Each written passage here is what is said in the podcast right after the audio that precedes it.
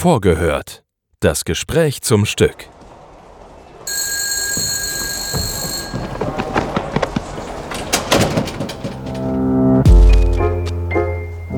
Einen wunderschönen guten Tag, meine sehr verehrten Damen und Herren. Wir begrüßen Sie recht herzlich hier im Schauspiel Frankfurt.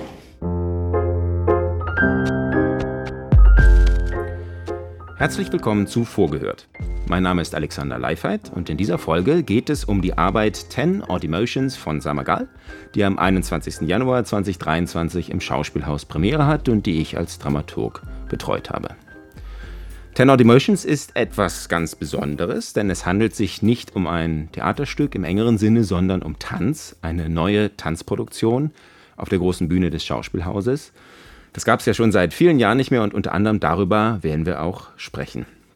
Das Schauspiel Frankfurt hat diese Arbeit in Partnerschaft mit der Dresden Frankfurt Dance Company produziert. Deswegen wird diese Ausgabe von Vorgehört auch etwas ganz Besonderes.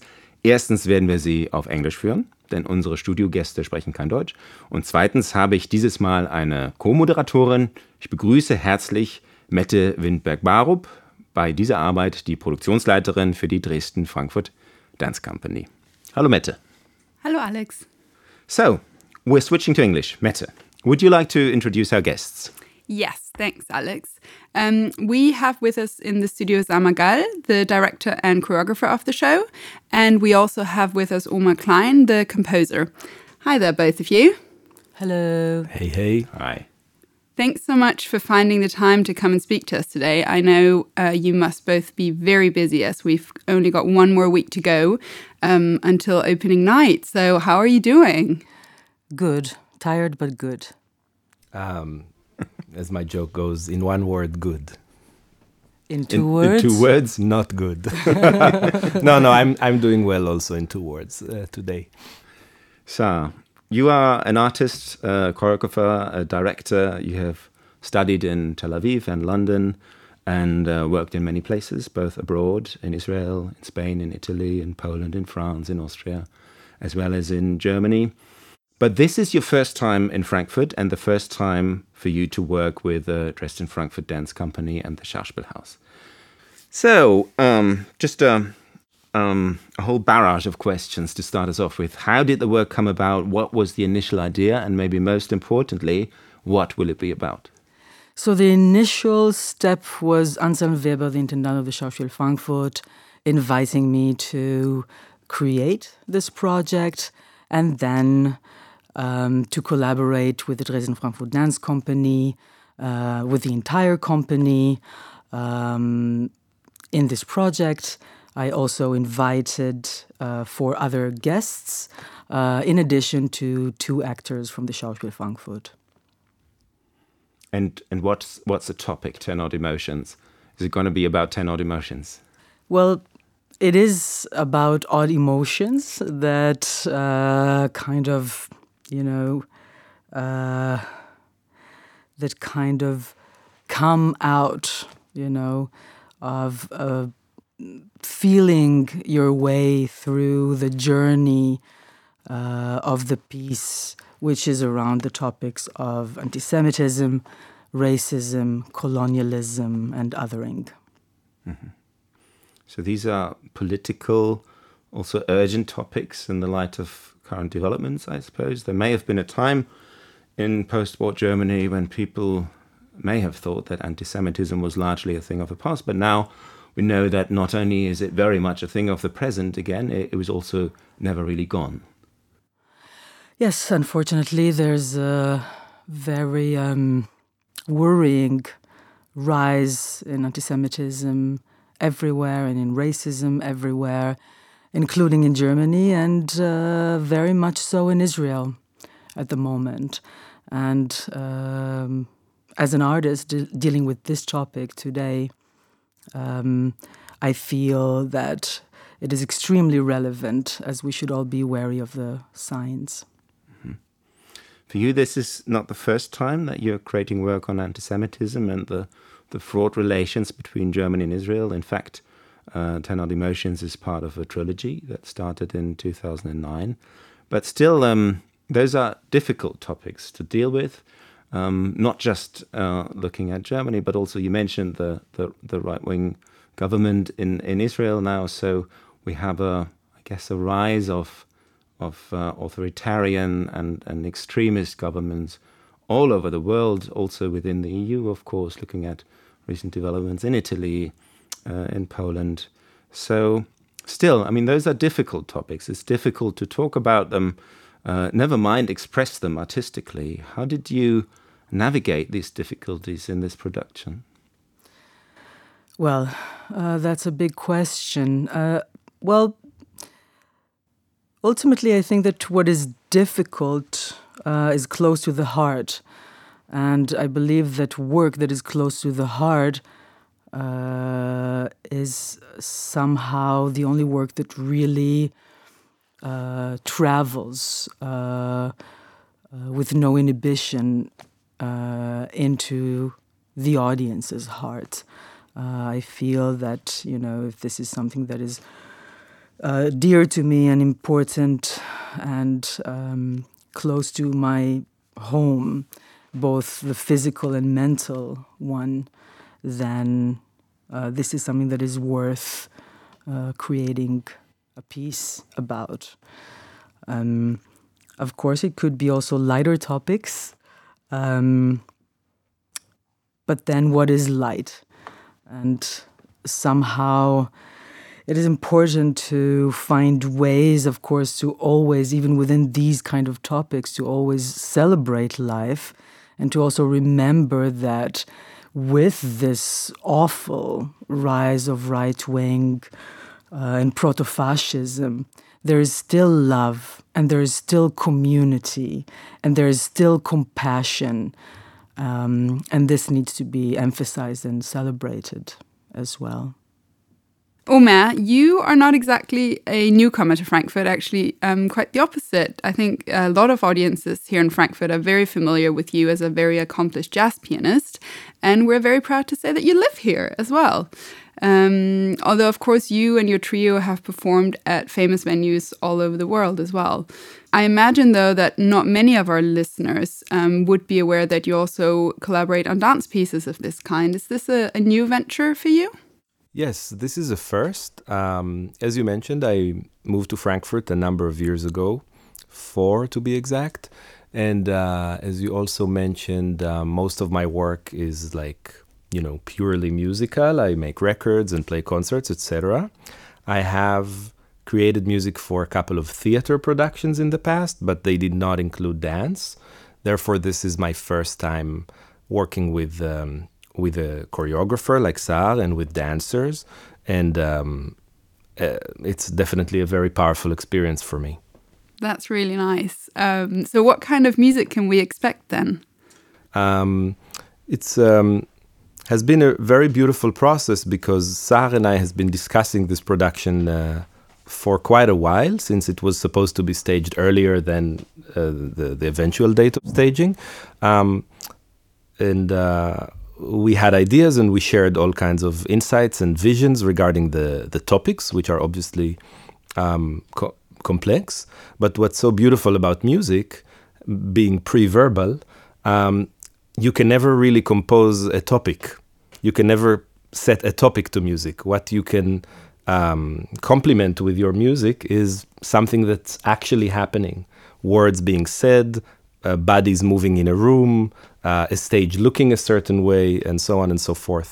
So my partner, uh, my musical partner here, Silvan Strauss, and myself, we've been really adding colors to our palette uh, from day to day during the rehearsing process.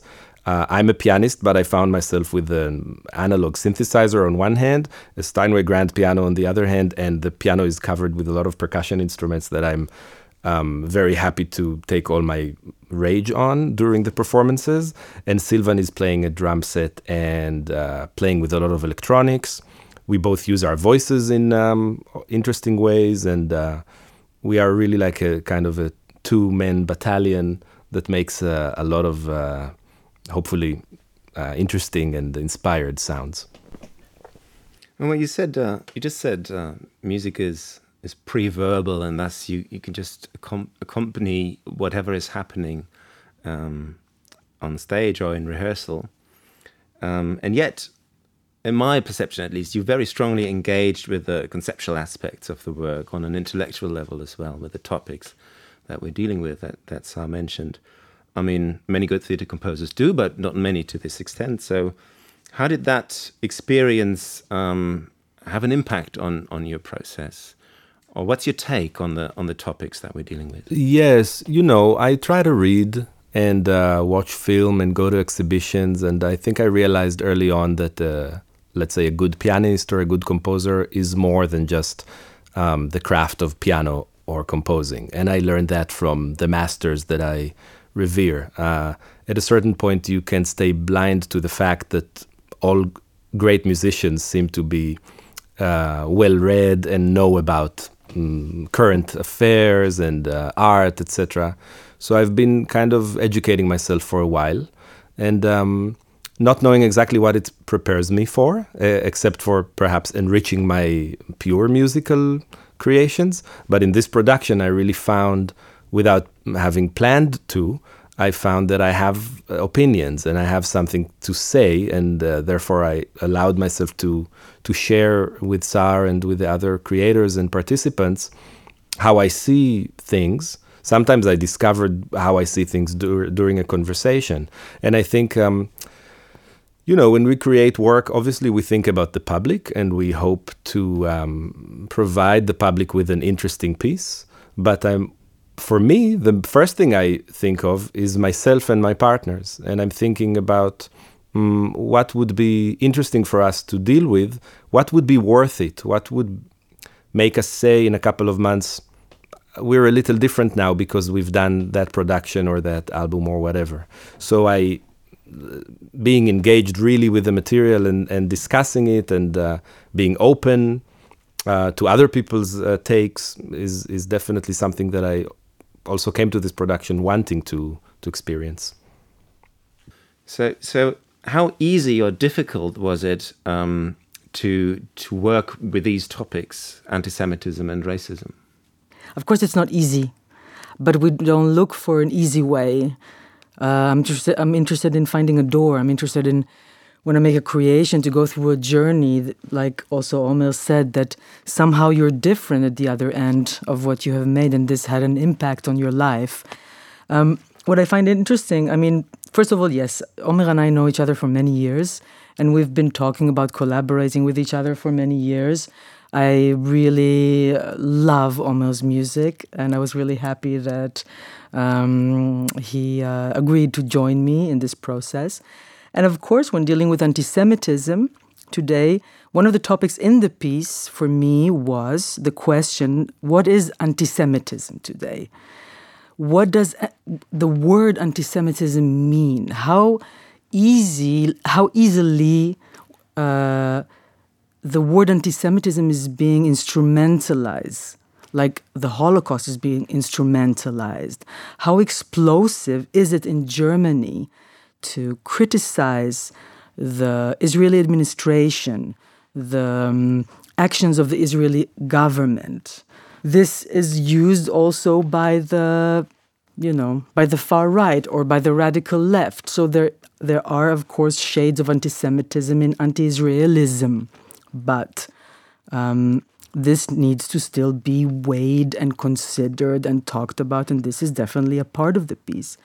And of course, Omer is an Israeli who lives outside of Israel as well, you know, who's been living in Germany for many years, is, of course, uh, as a human being, a very important um, member in this circle of discussing the ideas of the piece and discussing what it would mean to bring in a certain text into the piece to us as Israelis, as representing Israeli people. So we're not just Jewish people, but we're also Israeli persons. And this is how we go about the world. And this is how people perceive us. So this is, in a way, a label that we carry on our back in this world. So, of course, involving Omer in intellectual discussions about the topic was something that was not just interesting but important for me. So this is um, this was done with purpose, with uh, with pre-intent. Yes. yes.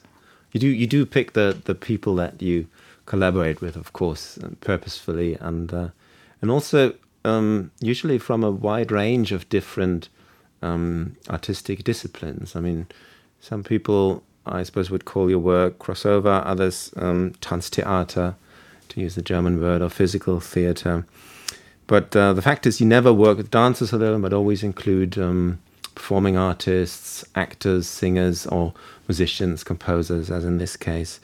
Um, what if we if I try to sort of bring it back to what, what will actually be happening on stage? What can we expect uh, as an audience? How would you describe the work? I guess we're now one week away from opening night.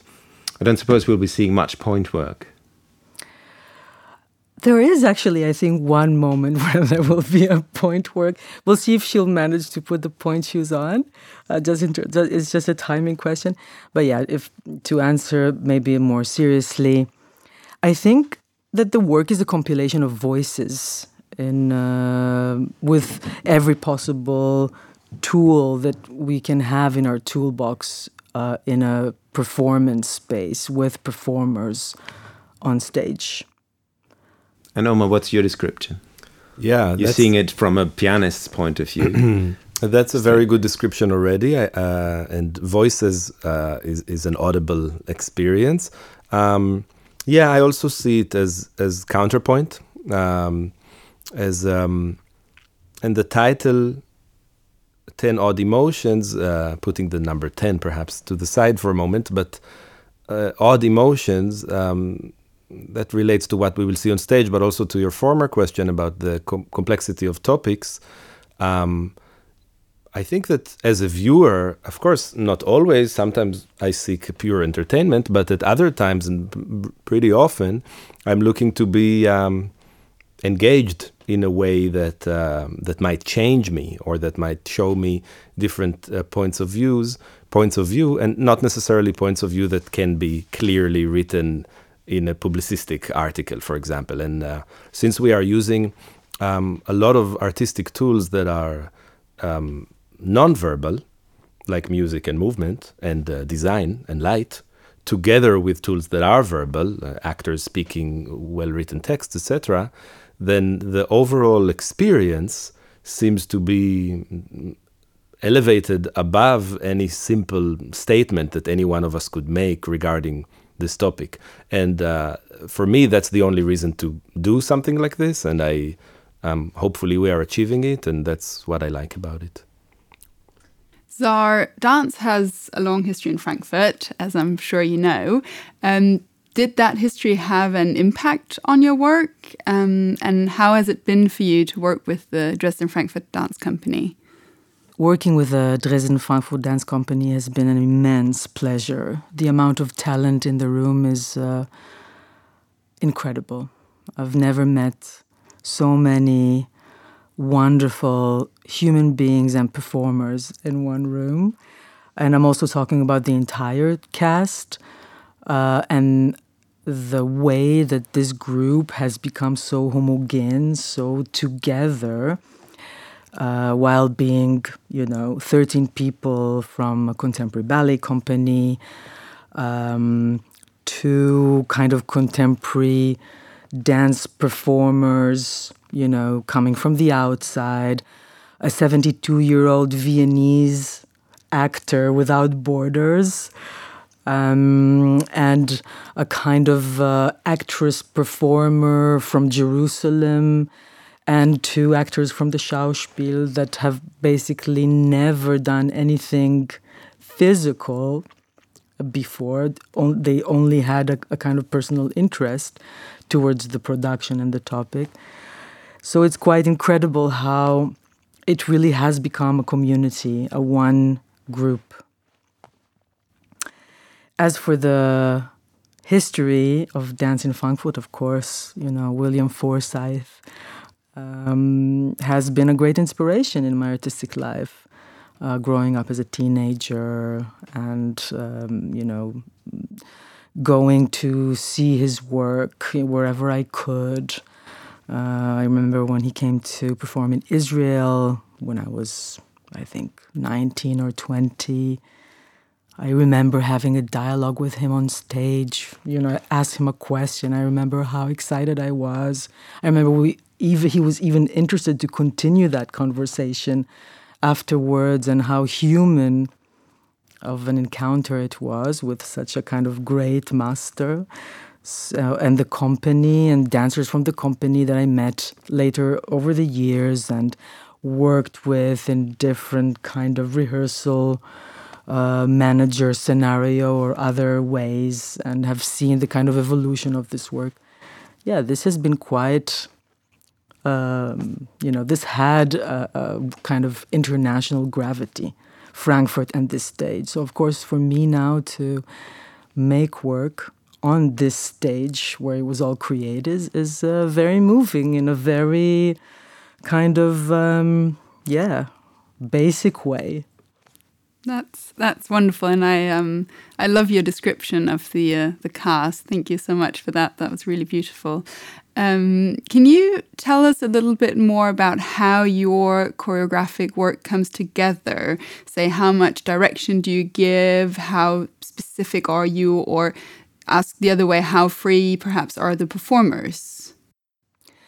So, I've created the choreography and parts of it in collaboration with the ensemble of dancers. And I've developed uh, uh, several methods to create scenic work uh, in which um, I allow a certain rule system where people can um, uh, go through a kind of uh, improvisational journey. We have also worked in this in these methods in a very tight collaboration with the musicians who are also uh, musicians of improvisation. That is also their methods as they come from uh, uh, the field of jazz music. Um, and so I guess that to explain these methods would be to, to actually understand what this method means and how it works is best uh, experienced rather than being verbalized. So, you know, I, I could say that um, I collect a lot of material from rehearsals. Um, I film everything. I watch it later. Um, we're talking about sessions of improvisation that could take three hours straight. And then I gather and collect the moments that I want, and then I edit them into the kind of scheme of what I would like to express. So, this is one way of creating a scene. Um, and I love this way, you know, and I love because then no one is replaceable and everybody's really bringing themselves uh, and their persona and their bodies and their physique and their own private personal expression and thought into the scene. And the piece also incorporates um, specific uh, movement that is preset by me, and then I would just teach them you know, kind of more old school choreography kind of uh, setting. So it's a combination of, of both of these things. And in the grand scheme of things, of course, there's a set, there's a progression of set, there's a progression of kind of, uh, it's never a linear narrative because I don't work with specific characters. Um, but there, there is a narrative, there is an arc or a dramaturgical arc throughout the piece that then uh, enables the audience to be uh, to feel themselves, you know, through this kind of immersion uh, in the topic. And one more thing that I would like to add is that before we even start this process of improvisation, we go through a kind of literary uh, workshop with the entire artistic team and the cast together. So I bring in a lot of um, uh, academic texts, fictional texts, films, uh, snippets from lectures, uh, all kinds of everything that I would like to, in a way, enrich and feed the work with and feed the improvisation sessions with. And then I work with each and every one of them on specific characters and specific texts that I'm delegating for them. And, you know, so they have a bank of texts, images, uh, ideas, and movement when they go into these methodic uh, improvisational sessions. So this is somehow trying to kind of uh, make a, a kind of clear idea of how I work. Yeah. Thank you so much for for that description. I think that was very um, uh, yes, very telling. Thank you. Um, I think, unfortunately, we have um, we have come to the end of our time today. This is true. So it's time for us to switch back to German, but not before we've thanked our guests. Thank you very much, Saar Magal. And thank you, Omer Klein, for being with us today. Um, all the best and toi toi toi for the show. Thank you. Thank you. Ten Odd Emotions, Konzept und Regie Samagal, Choreografie Samagal und Ensemble. Für die Bühne zeichnet Magdalena Gut verantwortlich, für die Kostüme Slavna Martinovic, das Video hat Nathan Berkovic gemacht und die Musik natürlich Omer Klein. Premiere im Schauspiel Frankfurt am 21. Januar 2023. Das war's von uns, Alex Leifheit und Mette Windberg-Barup. Tschüss. Tschüss. Tschüss. Auf Wiedersehen. Das war vorgehört. Das Gespräch zum Stück.